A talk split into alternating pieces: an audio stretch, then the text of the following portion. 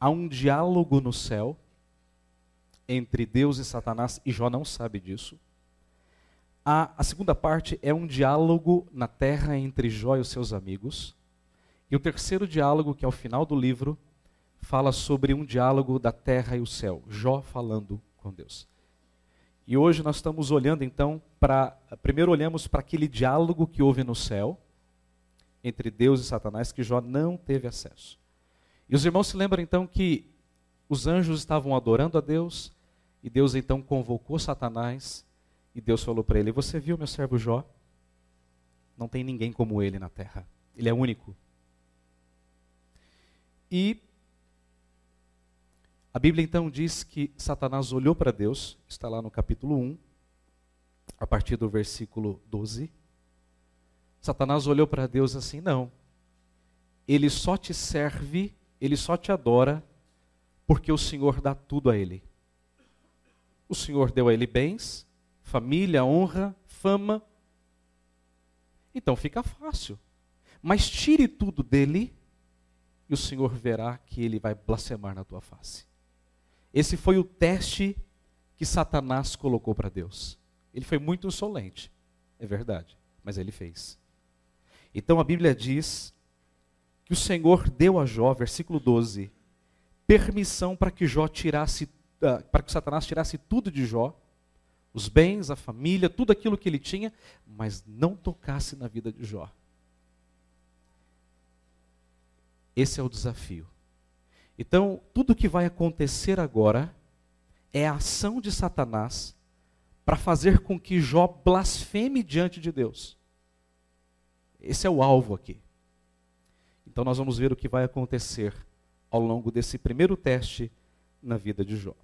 Então, nós vamos olhar para a primeira parte da mensagem nessa noite, que são as perdas de Jó, que estão aí do verso 13 até o verso 19. Então, o texto descreve que Jó ele sofreu basicamente duas grandes perdas: uma perda material e uma perda familiar. E as perdas de Jó, elas são narradas na mesma ordem que foram descritas na perspectiva humana: bens e família. Primeiro ele perde os bens e depois ele perde a família. Então a primeira grande perda de Jó, ela se divide basicamente em três momentos.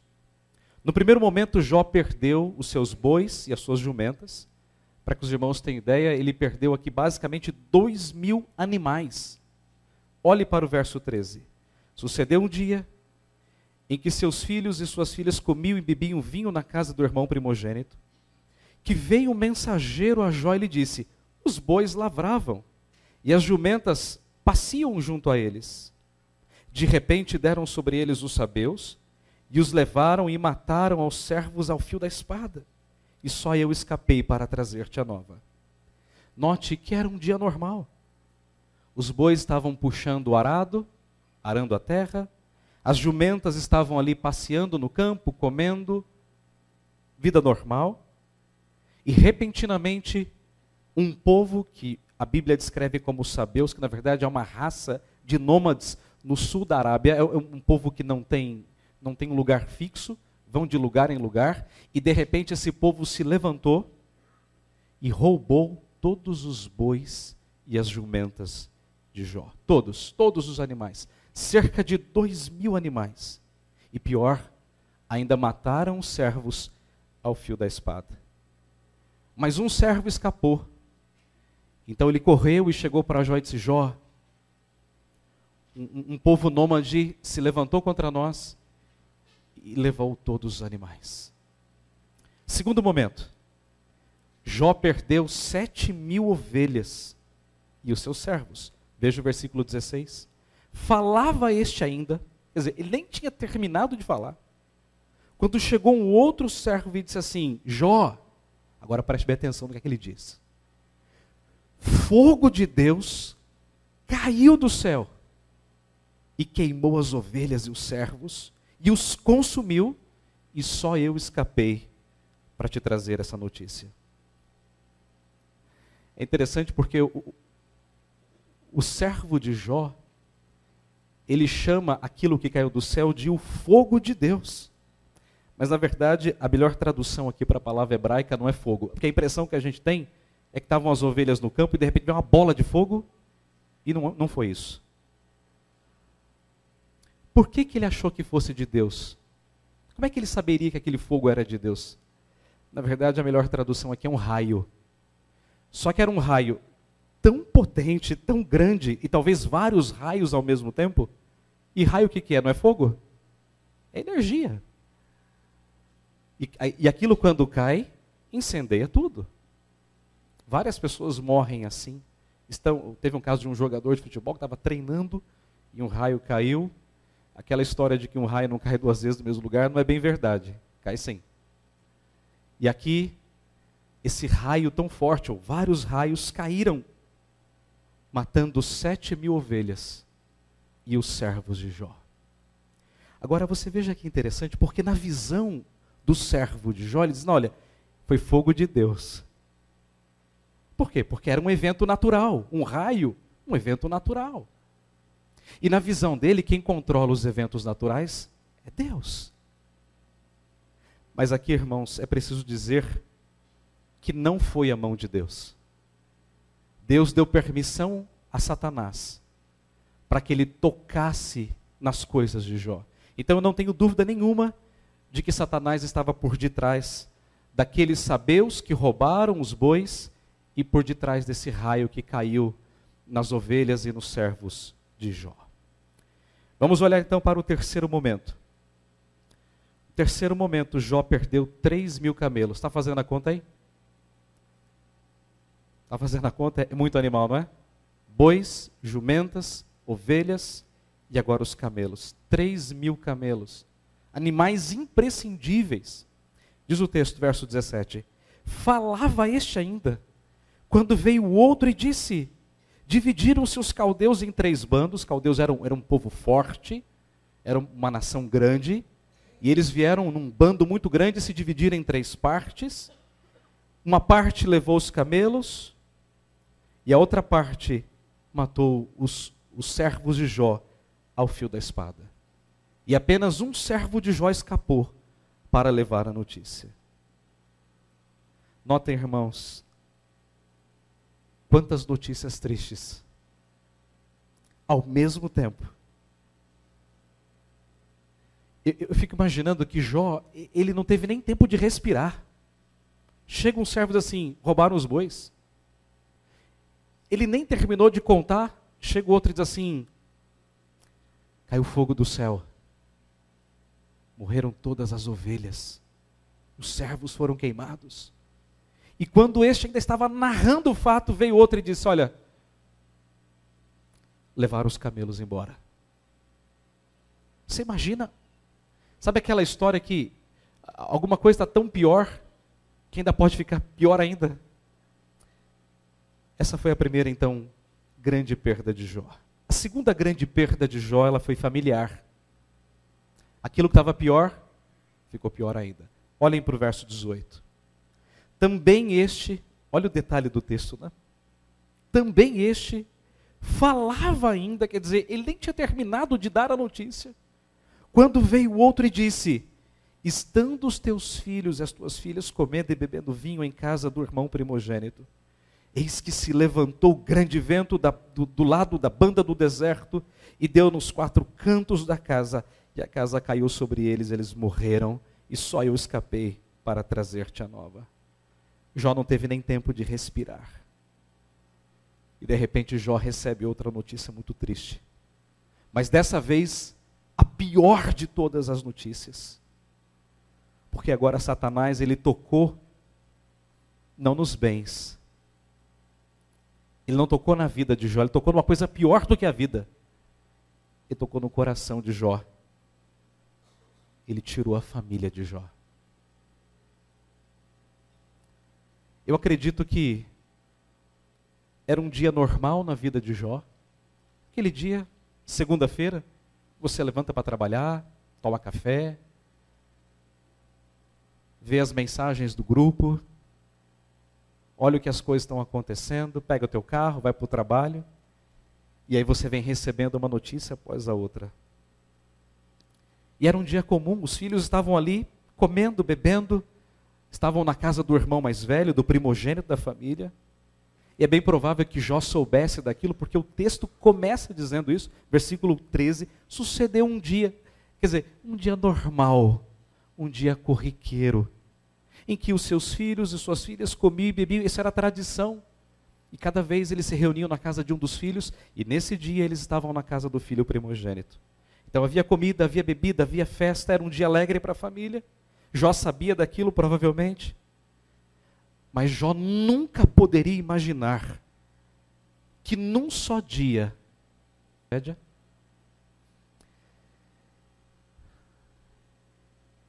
eu, eu, eu quando eu, eu, eu, meditava nessa passagem, eu, eu tentei por um instante só me colocar no lugar de Jó, apenas por um instante. E, e o mais próximo que eu cheguei disso foi quando as minhas duas filhas ficaram internadas, a Ana Maria, com oito meses aqui no São Luís, Tícia, estava, quem sabia, irado. Você fala, meu Deus, é o significado do nome dela, alegria. Como é que vai ser a minha vida daqui em diante? Eu olhava para Michelle, pálida, branca, mais do que ela é. Que faremos? Agora tente imaginar, tente imaginar um homem que em um só momento perde dez filhos. Você consegue imaginar um negócio desse? Talvez se você já perdeu um filho, ou talvez alguém muito querido, muito amado para você, você entenda um pouquinho da dor. Eu perdi meu pai há dois anos atrás, e um ano atrás eu perdi a avó da minha esposa, que foi uma mãe para mim.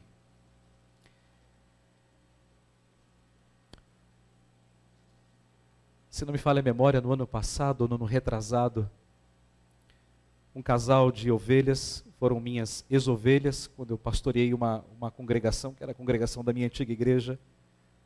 Eles tinham um filho, e eles engravidaram, e ela estava grávida de trigêmeos. E era uma gravidez de risco.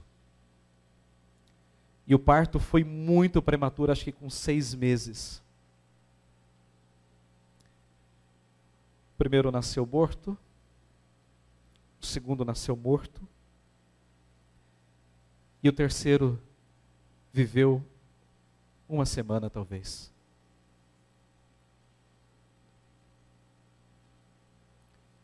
Eu chorei muito aquele casal pela dor deles. Mas, meus irmãos, quando nós olhamos para a vida de Jó, nós temos aqui uma grande lição para nós. Tudo que o diabo quer, e isso ele faz desde a fundação do mundo, é colocar você contra Deus. Não foi isso que ele fez no paraíso com Adão e Eva? Ele culpou a Deus de ser um Deus egoísta, porque Deus não queria que eles comessem da árvore do conhecimento do bem e do mal para que eles não fossem como Deus. E o diabo está dizendo assim: não, ele não quer que vocês comam, porque Ele não quer repartir com vocês a glória dele, o conhecimento dele, a soberania dele. Então entendo, irmãos, que o diabo, ele sempre tenta nos colocar contra Deus de um modo ou de outro. E é exatamente isso que ele está fazendo com Jó nessa passagem. Ele está construindo uma narrativa para fazer Deus culpado e colocar Jó contra Deus. E de forma prática, irmãos, quando coisas ruins acontecem na nossa vida, é isso que o diabo quer fazer. Ele quer nos colocar contra Deus. Ele quer que nós pensemos assim: olha, eu perdi o meu emprego, eu perdi meu plano de saúde, roubaram o meu carro que não tinha seguro, a minha família ficou doente. Então Deus está contra mim porque Deus não me ama. Não é esse o pensamento que muitas vezes vem na nossa mente? Por que, que Deus faz isso? Porque Deus não me ama. Será que Deus se esqueceu de mim? Perceba o que é que o diabo está fazendo com Jó. Colocando Jó contra Deus. Tudo porque ele queria que Jó blasfemasse. Ele vai, tira tudo e o Senhor vai ver se ele não vai blasfemar. E a minha pergunta é: o que é que você faria diante de uma situação assim? Como é que você reagiria se você perdesse tudo que você tem? É óbvio. Nós sabemos que o caso de Jó é emblemático. Ele perdeu tudo e perdeu a família. Mas talvez nós também venhamos a perder coisas semelhantes. Perdemos emprego, perdemos carro, perdemos casa, perdemos isso, perdemos aquilo outro, perdemos a saúde. E a grande pergunta é: depois disso tudo, qual é a visão que você tem de Deus? Você reparou na última estrofe do hino Castelo Forte, que não estava na liturgia por acaso? Se temos de perder famílias, bens, prazer, e se tudo se acabar e a morte, enfim, chegar, então blasfemaremos. É isso que diz? Não. Enfim, com ele reinaremos. Você entendeu o que, é que o diabo está querendo fazer com Jó? Perca tudo e você vai blasfemar contra Deus. Mas foi isso que Jó fez? Vamos olhar para a reação dele agora. Esse é o segundo ponto e último ponto da minha mensagem. Vamos olhar para os versos 20 e 21. Vamos olhar as reações de Jó. Então, depois disso tudo, Jó se levantou. Eu fico imaginando que ele estava ali quase que desmaiando, né? Sabe aquela quando alguém chega para você você está sentado? Continue sentado, porque as notícias são péssimas. Então Jó se levantou, ele rasgou o seu manto. Naqueles dias as pessoas usavam o manto, rapou a cabeça, lançou-se em terra e adorou e disse: Nu saí do ventre de minha mãe e nu voltarei. O Senhor deu, o Senhor o tomou, bendito seja o Senhor. Eu não sei você, mas eu me arrepio quando eu leio isso aqui. É muito forte, irmãos. Então, nesses versículos, nós vemos que Jó, ele esboçou três reações. Primeira delas, Jó expressou a sua dor. Diz o texto que Jó rasgou o seu manto, ele rapou a sua cabeça e lançou-se em terra. Olha que interessante. Jó ele poderia ter tido um acesso de ira, de raiva, ele poderia ter rasgado, mas com ira, destroçado o seu manto. Jó ele poderia simplesmente ter arrancado os cabelos da sua cabeça. Jó ele poderia simplesmente ter se debatido no chão. Mas Jó não fez isso eu fiquei tentando imaginar a cena várias vezes, como é que foi essa reação de Jó. E a minha impressão é que Jó teve muita parcimônia, muita tranquilidade. Ele rasgou o seu manto. Ele pegou uma navalha e raspou a cabeça. E por fim ele se lançou na terra. Eu sei que para mim e para você essa atitude é estranha mas naquela cultura não era. Na cultura do Oriente era muito comum, quando alguém recebia uma notícia triste ou acontecia alguma coisa triste, era muito comum rasgar o manto, cortar o cabelo, raspar a cabeça e se lançar na terra. Era uma, uma coisa muito comum para eles. Era uma atitude de dor, de sofrimento. Por exemplo, a Bíblia fala que Rubens fez isso, Jacó fez isso, o Mordecai, o tio de Esther, também fez isso. Então era uma atitude muito comum porque era uma expressão de dor, de sofrimento, de luto. Irmãos, entendam, Jó não era um super crente. Jó era um homem como eu e você, feito de carne e osso, com sentimentos, com emoções, com reações. Irmãos, ninguém está livre de expressar a sua dor. E cada pessoa expressa de um modo. Na nossa cultura, ninguém rasga o paletó quando alguém morre, ninguém sai por aí cortando o cabelo e, e, e, ninguém sai se lançando ao pó. Na nossa cultura, não. Nós choramos. Jesus também expressou os sentimentos dele. A Bíblia diz que quando Jesus chegou diante do túmulo de Lázaro, o que é que ele fez? Ele chorou. O apóstolo Paulo, em Atos 20, quando estava se despedindo dos presbíteros da igreja de Éfeso, diz o texto que Paulo se ajoelhou na praia da cidade de Mileto e chorou com aqueles homens, porque Paulo sabia que nunca mais veria a face deles. Então, meus irmãos, nenhum de nós está livre da tristeza, nenhum de nós está livre da dor, da lágrima, do choro. Nenhum de nós está livre da reclusão. Sabe aquelas pessoas que, quando acontece uma coisa ruim, elas ficam reclusas? Elas vão para o quarto chorar, não quero falar com ninguém, não quero ver ninguém. É natural. Porque nós somos seres humanos. Eu sei o que é isso. Eu perdi o meu pai. Eu perdi a avó da minha esposa, que era uma mãe para mim. E é natural que nós expressemos a nossa dor. E foi isso que Jó fez. A segunda reação de Jó, e essa aqui é surpreendente. Verso 20, diz o texto: E adorou. Meu Deus, isso é tremendo. Ele adorou a Deus. Lembre-se que ele, ele se jogou na terra e lançar-se da terra era uma atitude de humilhação. E eu não sei o que é que ele foi, eu não sei exatamente o que é que ele fez naquele momento. Eu não sei se ele sacrificou alguma coisa, eu não sei como é que ele adorou a Deus, mas o texto diz aquilo que ele disse. E olha o que é que ele disse. Versículo de número 21. Nu eu saí do ventre da minha mãe, e nu eu voltarei. O Senhor o deu o Senhor o tomou. Bendito seja o nome do Senhor. Nessa adoração, Jó ele reconhece três coisas. Primeira, ele reconhece a sua falibilidade. Eu não sou nada.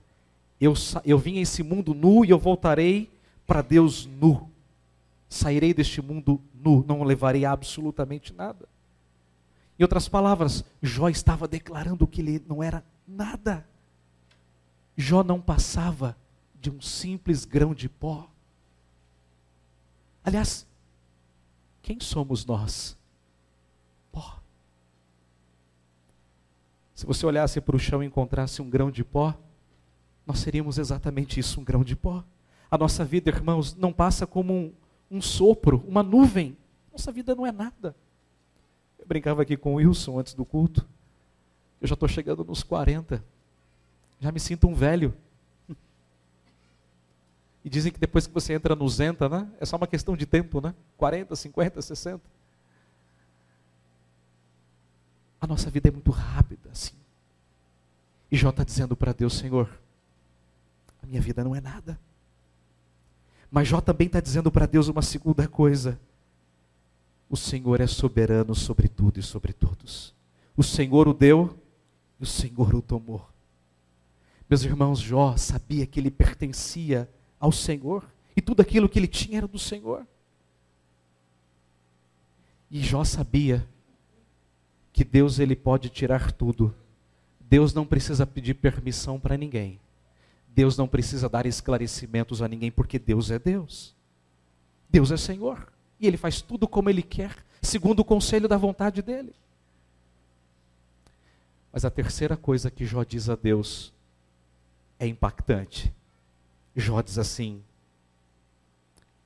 Bendito seja o Senhor. Você sabe o que, é que Jó está querendo dizer para Deus? Senhor, não importa o que aconteça e como aconteça. Não importa se o Senhor me dá coisas boas ou me dá coisas ruins mas o nome do Senhor é bendito por toda a eternidade.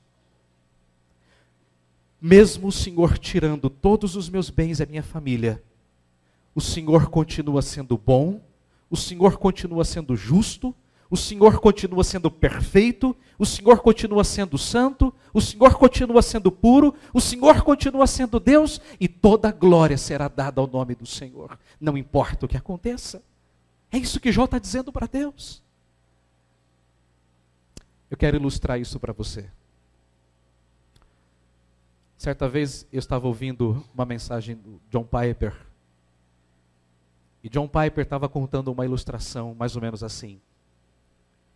Imagine você, você trabalhou o ano todo, se esforçou, e você chega agora no final do ano, no início do ano, você tira as suas férias, e você pega a sua família, a sua esposa, o seu filho, e você sai de viagem. Você está indo em direção a um, a um lugar muito bonito, uma praia. gostosa, de areia branquinha, águas cristalinas e bem quentinha. Isso só no Nordeste, viu gente? e aí você vai para um lugar assim, bonito. Você está com a tua família. E você está no teu carro, ouvindo aqueles hinos. O teu filho atrás, comendo salgadinho. A tua mulher na frente, fazendo a unha. E de repente, no meio do caminho, um caminhão desgovernado invade a sua pista e dá de frente com teu carro. Naquele momento o seu carro gira, capota, você bate a cabeça, você perde a consciência, o airbag é acionado, você fica pressionado. E depois de alguns minutos, você recobra a consciência, você olha para o lado, você chama a sua esposa, aí querida, querida. E você percebe que ela está morta. Imediatamente você olha para trás. E você vê o teu filho sangrando. Sei, filho. E quando você o pega no colo, você descobre que ele está morto. Então John Piper diz assim: Você seria capaz de tomar o teu filho no colo e dizer assim: O Senhor o deu, o Senhor o tomou. Bendito seja o nome do Senhor. Forte isso, não é? Meus queridos, as reações de Jó nos ensinam coisas muito preciosas, eu quero terminar com isso. Quando nós enfrentamos perdas na nossa vida, nós devemos nos colocar no nosso lugar, que é o pó. Nós devemos nos lembrar que nós não somos nada e que a nossa vida passará um dia. E todos nós morreremos, todos nós. Nós não somos Deus para determinar o nosso futuro. Então devemos deixar Deus ser Deus na nossa vida. Nós não somos nada. Mas por outro lado, reconheça que Deus é soberano sobre a tua vida. Reconheça que Deus é soberano sobre os teus bens, a tua família, tudo aquilo que você tem pertence a Deus. E embora você não entenda porque as coisas acontecem de um modo ou de outro, confie e descanse na soberania de Deus. Confie e descanse na soberania de Deus creia que Deus está dirigindo a sua vida com um propósito. Eu amo aquela passagem de Romanos 8, 28. Porque todas as coisas cooperam para o bem daqueles que amam a Deus, daqueles que são chamados segundo o seu propósito. E eu creio que Jó sabia disso, embora Jó nunca tivesse lido Paulo, mas Jó experimentou essa verdade todas as coisas cooperam para o bem daqueles que amam a Deus. As coisas boas e as coisas ruins. Veja como é que o texto termina. Verso 22. Em tudo isto, isto é, nisso tudo que aconteceu, em todas as perdas, os bens e a família, em tudo o que aconteceu, Jó não pecou e nem atribuiu a Deus falta alguma. Lindo isso, não é? É tremendo. Última coisa que eu gostaria de dizer a você: exaltar a Deus por aquilo que Ele é, se torna um remédio, irmãos, para a nossa alma aflita. Louve a Deus. Louve a Deus, exalte a Deus, mesmo quando as coisas ruins acontecem na sua vida. Cante a bondade do Senhor. Fale dos feitos do Senhor. Davi, no Salmo 13, Ele estava aflito, estava sendo perseguido. Ele, ele ora a Deus e fala: Senhor, até quando o Senhor vai se esquecer de mim? E ele repete uma expressão hebraica: Adianá, Yahvé, Adianá, até quando, Senhor, até quando? Até quando o Senhor vai se esquecer de mim? E aí no meio do salmo ele diz, Senhor, não permita que eu morra. Mas lá no final do salmo, sem que Deus tivesse respondido a oração dele, Davi diz assim, no tocante a mim, cantarei a tua graça por quanto me tem feito muito bem. Senhor, não importa a tua resposta, não importa como as coisas aconteçam, mas eu cantarei ao Senhor, porque o Senhor me tem feito muito bem. Uma das coisas que mais marcou meu ministério como pastor, alguns anos atrás eu fui visitar um jovem, 22 anos. O nome dele é Leandro. Leandro sofreu um acidente muito grave. E o joelho dele inflamou, e ele teve uma, uma série de complicações, acho que no joelho direito. E ele estava internado aqui no hospital, inclusive na Zona Leste. E já estava internado algumas semanas. E, e ele foi. Ele participou da, da diretoria da federação quando eu era secretário, então criamos um vínculo muito grande. E o pastor Fernando disse assim: Vamos visitá-lo. Eu falei: Vamos. Nós fomos até o hospital. Estava lá o Leandro deitado na cama, com o joelho todo enfaixado, bastante inchado. E Leandro ele estava na iminência de perder o joelho. Ele poderia ter o joelho amputado a qualquer momento. Caso o tratamento não surtisse efeito. E foi o que aconteceu. Leandro teve o seu joelho amputado. Mas naquele dia, eu fui ao hospital para levar conforto àquele irmão, palavras de encorajamento. E eu confesso aos irmãos que eu saí de lá encorajado pelo que eu ouvi de Leandro. Leandro disse assim para mim: Pastor, eu tenho recebido o bem do Senhor. Porventura também não receberia o mal? E sabe o que é mais interessante? Porque o Leandro tinha um sorriso, ele tem um sorriso que é próprio dele. Ele não falou aquilo como um sentimento de autocomiseração, mas ele falou aquilo do coração dele. Ele disse, pastor, não importa o que aconteça, Deus continua sendo Deus na minha vida. Irmãos, eu saí de lá emocionado. Com um jovem de 22 anos, que hoje anda de perna mecânica, mas que é presidente da mocidade dele, que canta na equipe de cânticos, que serve a Deus e é diácono na igreja com uma perna mecânica. Eu termino com uma frase. Essa frase foi citada por um pastor puritano que disse o seguinte: Preste bem atenção no que eu vou ler para você. Quando você for privado de qualquer consolo, como por exemplo um filho que é levado pela morte, ou se vier a perder parte dos teus bens, ou quem sabe tudo, não diga, eu perdi. Mas diga, eu restituí tudo ao verdadeiro dono. Vamos orar.